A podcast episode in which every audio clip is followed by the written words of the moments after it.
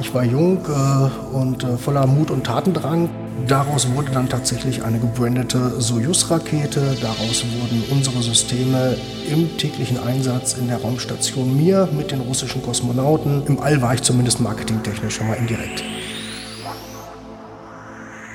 Erfolg. Für jeden bedeutet dieses Wort etwas anderes.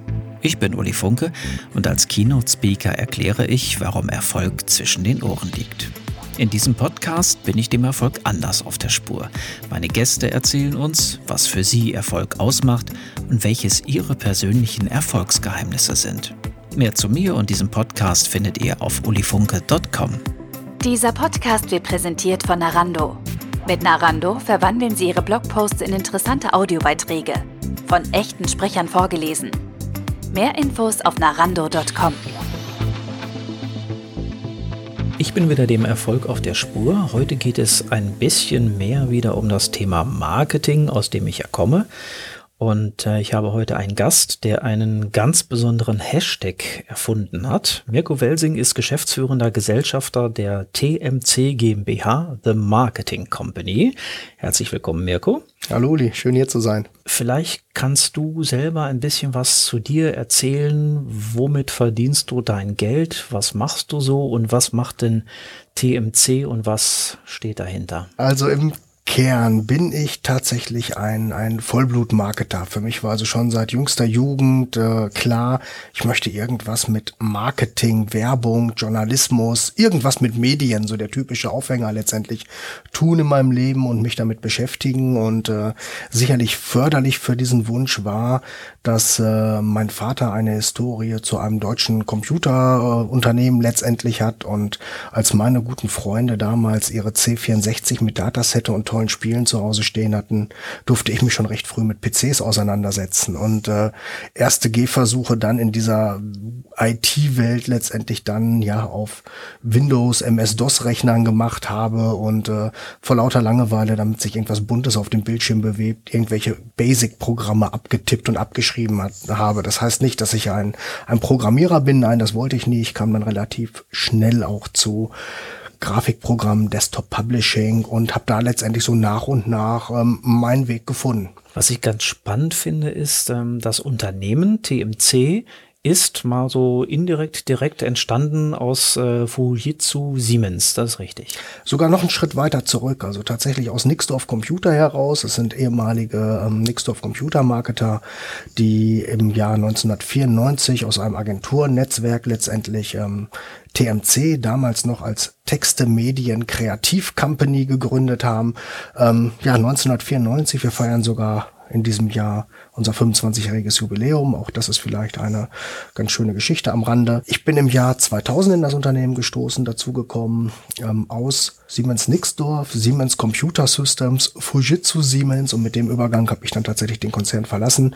Ich habe aber tatsächlich eine klassische Ausbildung zum Werbekaufmann genossen, auch in einer Agentur in Ostwestfalen. Wir haben sehr viel damals für den Bertelsmann-Konzern, für den Buchclub gearbeitet und äh, ja, ich wollte immer wieder mein Studium starten, mein Studium beginnen und äh, unterschiedlichste Ereignisse in meinem Leben haben immer wieder dazu geführt, ähm, dass das Studium gerade noch mal einen kurzen Moment zurückgestellt werden musste und äh, ja, vielleicht habe ich dann irgendwann mit Einstieg äh, in meine Rente oder sowas nochmal Zeit, mich irgendeinem Studium hinzugeben. Bis heute hat das dann nicht funktioniert. Ich bereue das aber auch keinesfalls. Du hattest schon in relativ jungen Jahren ähm, so eine, ja, eigentlich kann man sagen, fast splinige Idee.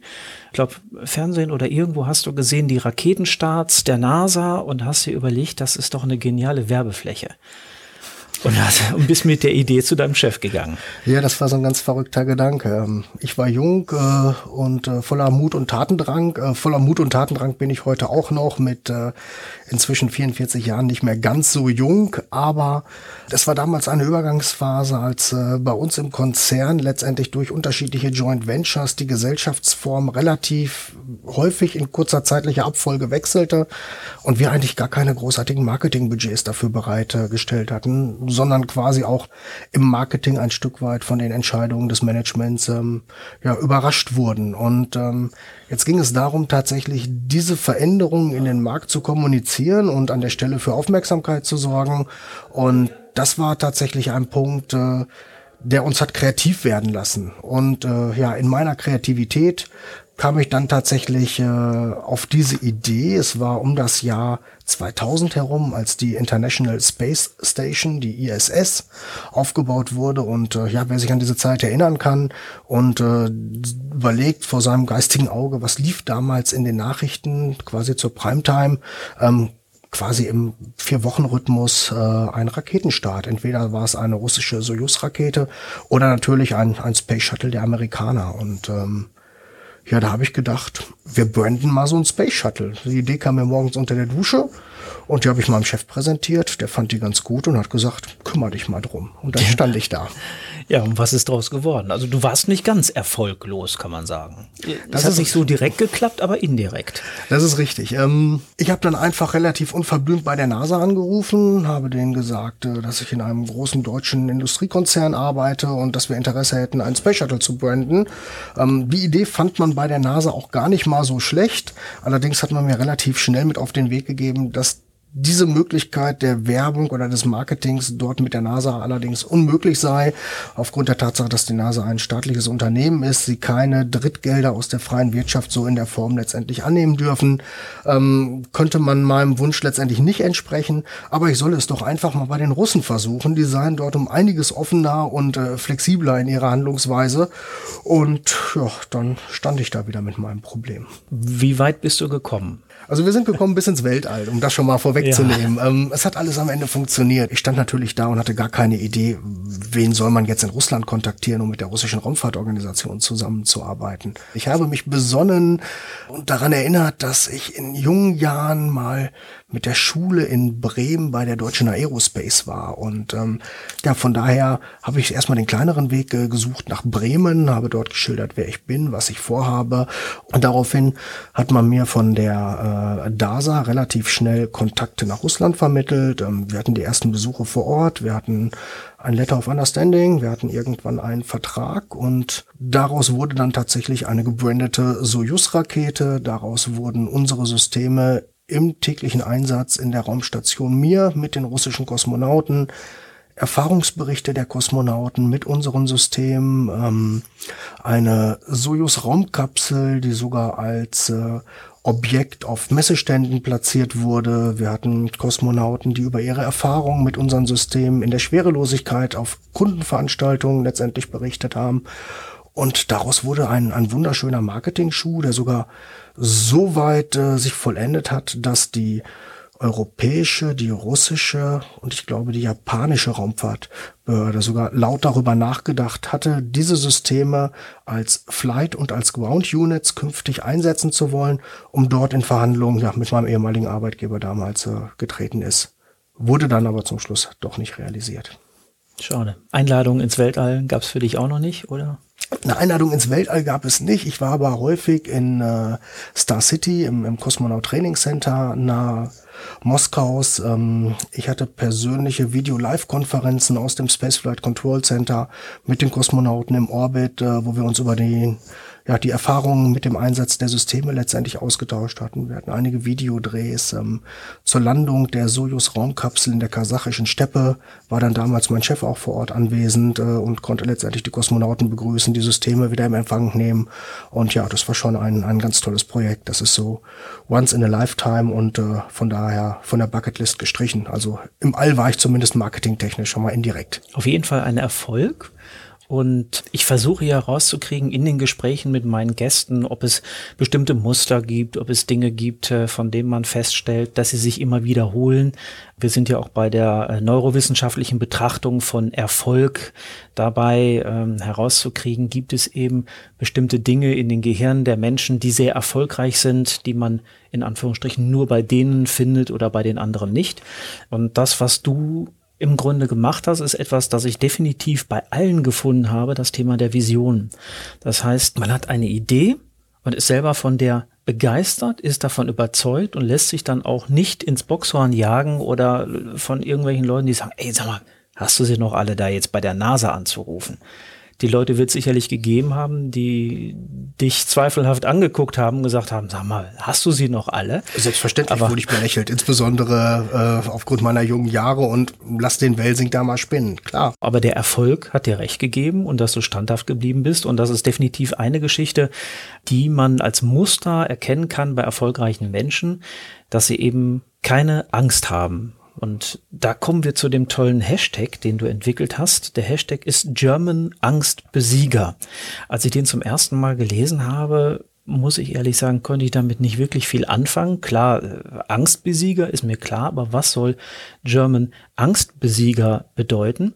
Und äh, du hast damals erklärt, dass es diesen Begriff tatsächlich gibt, weniger bei uns in Deutschland, sondern wenn man international unterwegs ist, da kennen die Menschen äh, Kindergarten ja. als deutsches Wort und die kennen dann vielleicht noch Weißwurst oder äh, Oktoberfest und Autobahn. Man, Autobahn. Okay, vielleicht auch dank Kraftwerk ja, für die Musikfans unter möglich, uns. Ja. Äh, und man kennt The German Angst.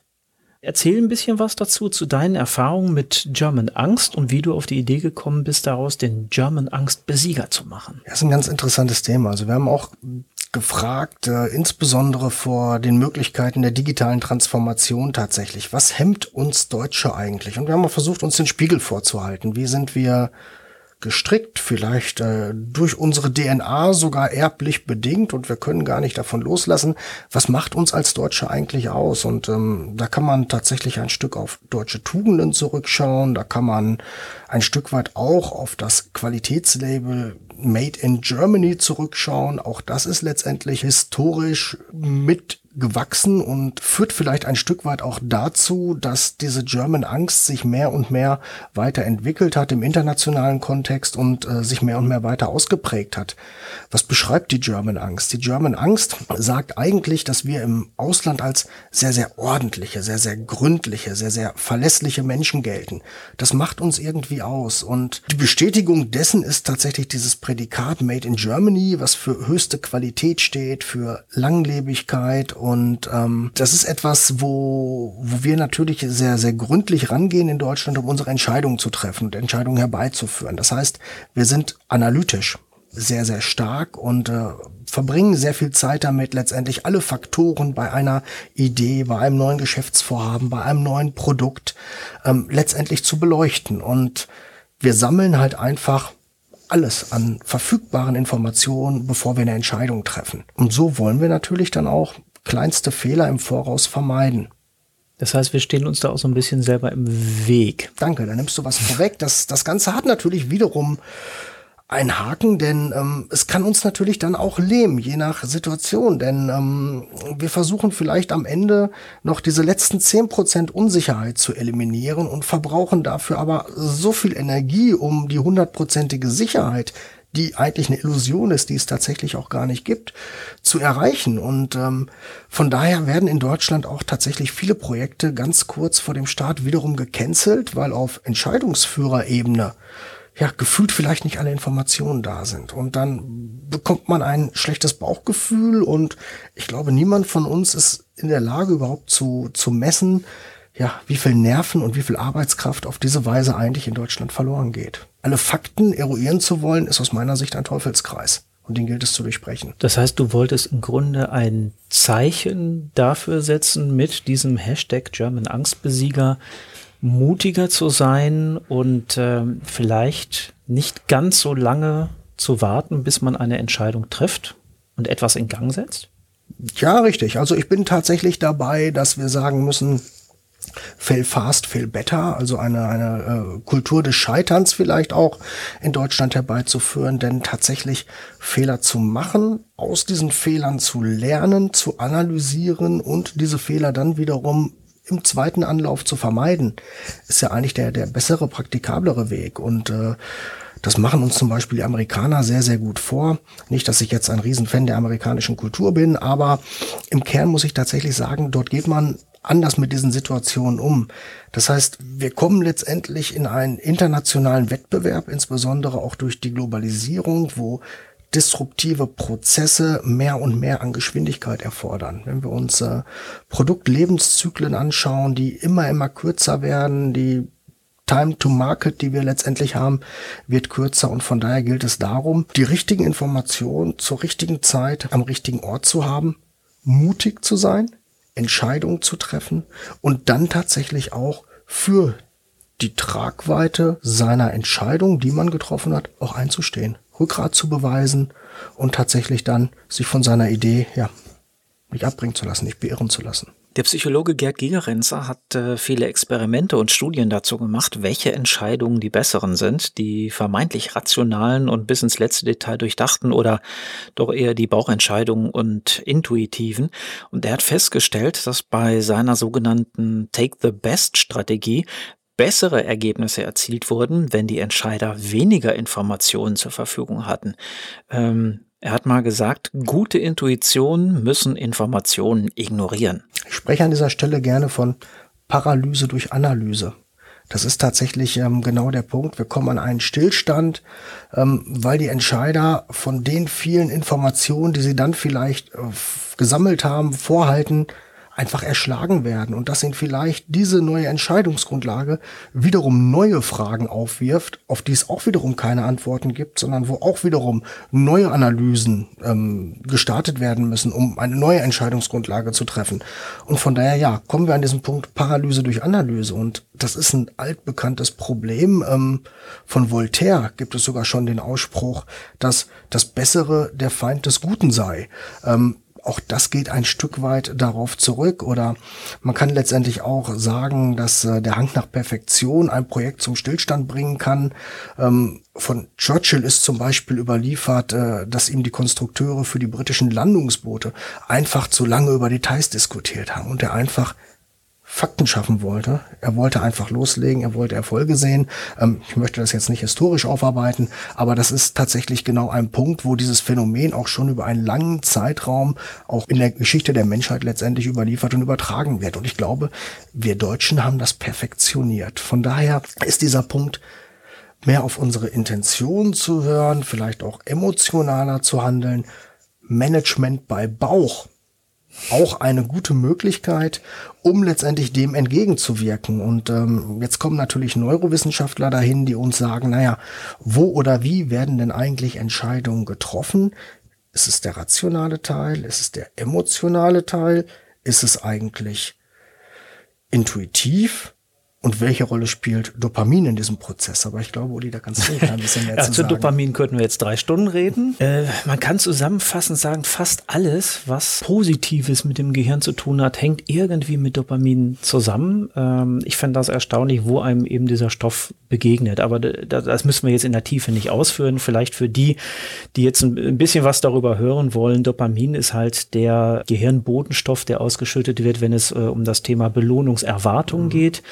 Und Dopamin ist eben auch der Stoff, der dafür sorgt, dass wir körperlich aktiviert werden, dass wir neugieriger werden, dass wir experimentierfreudiger werden, dass wir entgegenkommender sind, kompromissbereiter sind. Äh, und man kann eigentlich sagen, Dopamin ist der Stoff, der dafür sorgt, dass wir motiviert sind. Also wenn es eben auch um Mitarbeitermotivation, um meine eigene Motivation geht, dann ist es eben äh, Dopamin, der Stoff, der dann ausgeschüttet wird. Ein Aspekt, der da definitiv mit reinspielt, ist die Frage der Sicherheit wie sicher fühle ich mich? Und mein Eindruck, gerade wenn man sich mit vielen Managern, äh, Unternehmern, Personen, die in größeren Unternehmen im Bereich der Führung unterwegs sind, unterhält, bei vielen ist eine sehr, sehr große Unsicherheit da. Dadurch, dass eben die Märkte viel schneller sind. Dieses Agile, dieses Disruptive, VUCA ist ja für den einen oder anderen sicherlich auch ein Begriff. Ähm, das sorgt für eine sehr, sehr große Unsicherheit. Und gerade wenn es darum geht, wirtschaftlichen Erfolg haben zu müssen als Unternehmen, da geht's ja nun mal drum. Wenn ich keine Gewinne einfahre, da kann ich noch so tolle Produkte bauen. Ähm, wenn das Unternehmen dabei nicht wirtschaftlich arbeitet, funktioniert es nicht. Dieser Druck ist da und das sorgt eben bei vielen dafür, dass diese Sicherheit, die ich brauche, um vielleicht auch eine falsche Entscheidung in Anführungsstrichen falsche Entscheidung zu treffen. Ich brauche diese Sicherheit, um diese Entscheidung treffen zu können. Was mich interessieren würde, ihr habt ja sehr viele Unternehmen von ganz klein bis ganz groß, bis zu Konzernen, ihr habt Behörden dabei, ihr arbeitet in Regierungskreisen. Ähm, könnt ihr feststellen, dass das sich überall durchzieht? diese Frage der, wie viel Information brauche ich, um eine Entscheidung zu treffen? Oder ist es etwas, äh, von dem du sagst, es gibt da schon typische Bereiche, wo das verstärkt ist? Mittelstand zum Beispiel, Familienunternehmen? Also da kommen wir tatsächlich in einem Punkt, um vielleicht nochmal einen kleinen Schritt äh, zurückzugehen. Was ist eigentlich die richtige Grundlage oder eine gesunde Basis, eine, eine Entscheidung dann für mich zu treffen? Und ähm, ich glaube tatsächlich, dass die, die Wahrheit dort ähm, so haargenau in der Mitte liegt zwischen rational und emotional schräger intuitivem Wissen letztendlich liegt. Ähm, beide Teile brauchen wir tatsächlich, um daraus dann ja die bestmöglichste Entscheidungsfindung vielleicht für uns herbeizuführen. Und ähm, du sprachst eben die Veränderungsbereitschaft in Unternehmen an. Auch das ist ein tolles Thema. Ähm, jeder im Unternehmen ist für Veränderungen und schreit, juhu, da muss sich was ändern, fang du doch bitte mal an. Genau. Ähm, niemand selbst möchte das natürlich für sich tun. Auch das ist ein Punkt, wo wir ein Stück weit äh, ja, mal reflektieren müssen, ähm, ob wir mit diesem Verhalten weiter erfolgreich sein können. Das heißt, Unternehmen müssen gute Entscheidungen schnell treffen, die sollen aber weder von den Bedenkenträgern blockiert, noch wollen sie natürlich von den Bauchmanagern frei Schnauze getroffen werden. Und äh, das ist, glaube ich, dann wiederum ein Punkt, wo uns die Erfahrungen im Weg stehen. Und da können wir sehr, sehr viel von Startups lernen. Denn das beflügelt mich immer wiederum in meiner Zusammenarbeit mit Startups, die vielleicht äh, an dieser Stelle rein betriebswirtschaftlich nicht immer so, wer weiß, wie erfolgsversprechend ist im Vergleich in der Zusammenarbeit mit Konzernen, weil alles sehr gut organisiert ist, in Prozessen geleitet ist und getaktet ist.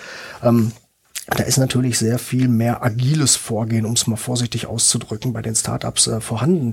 Aber Startups sind letztendlich gezwungen, mit einer Geschäftsidee, die vielleicht erst zu 65, 70 Prozent Marktreife erreicht hat, in den Start zu gehen. Und sie sind völlig überzeugt von ihrer Idee und sie verkaufen dir diese Idee mit, mit Inbrunst. Und äh, das ist das, was ein Industrieunternehmen, was in der vierten Generation am Markt ist, ähm, einfach verlernt hat. Und insbesondere in Themen des Marketings, um da ein Stück weit nochmal die Brücke zu schlagen, ist es halt häufig auch der Punkt, dass das Marketing in vielen Unternehmen stiefmütterlich behandelt wird. Und klar ein Thema neben vielen ist. Aber wenn ich auf äh, die Unternehmensstruktur zum Beispiel in unserem schönen Ostwestfalen blicke, ähm, da geht man auf in Produkten, Produktideen, in Produktionsstraßen. Also grob gesagt in allem, was sich im Anlagevermögen darstellen lässt. Das Marketing wird dann irgendwann beiläufig an einem Freitagnachmittag auch noch mitentschieden und da mangelt es einfach an strategischem Vorgehen, was aber auf der produktionstechnischen Seite stets an den Tag gebracht wird. Das heißt, da habe ich meine KPIs, da habe ich letztendlich ähm, mein ROI errechnet, dort habe ich letztendlich meinen Personalbedarf errechnet. Alles Themen, die im Marketing letztendlich vernachlässigt werden. Kleinen Lexikonblock, kannst du KPI und was hast du noch? Ganz ROI, kurz erklären. Okay. ROI, KPI, ja. das sind meine Key Performance Indicators. Das heißt, mhm. ich muss an der Stelle einfach sehen, was habe ich denn für Punkte, die für mich Messkriterien sind. Die muss ich zum einen im Vorfeld definieren und dann muss ich sie innerhalb des Projektverlaufs beobachten und analysieren. Und äh, ROI ist ganz klassisch gesehen Return on oder Off Investment. Das heißt, äh, ich gebe ein Euro rein, wann bekomme ich ein Euro raus? Ähm, ganz kurz und knapp gesagt. Das heißt, äh, zusammenfassend, das Marketing wird in deinen Augen nicht so ernst genommen, wird so stark vernachlässigt.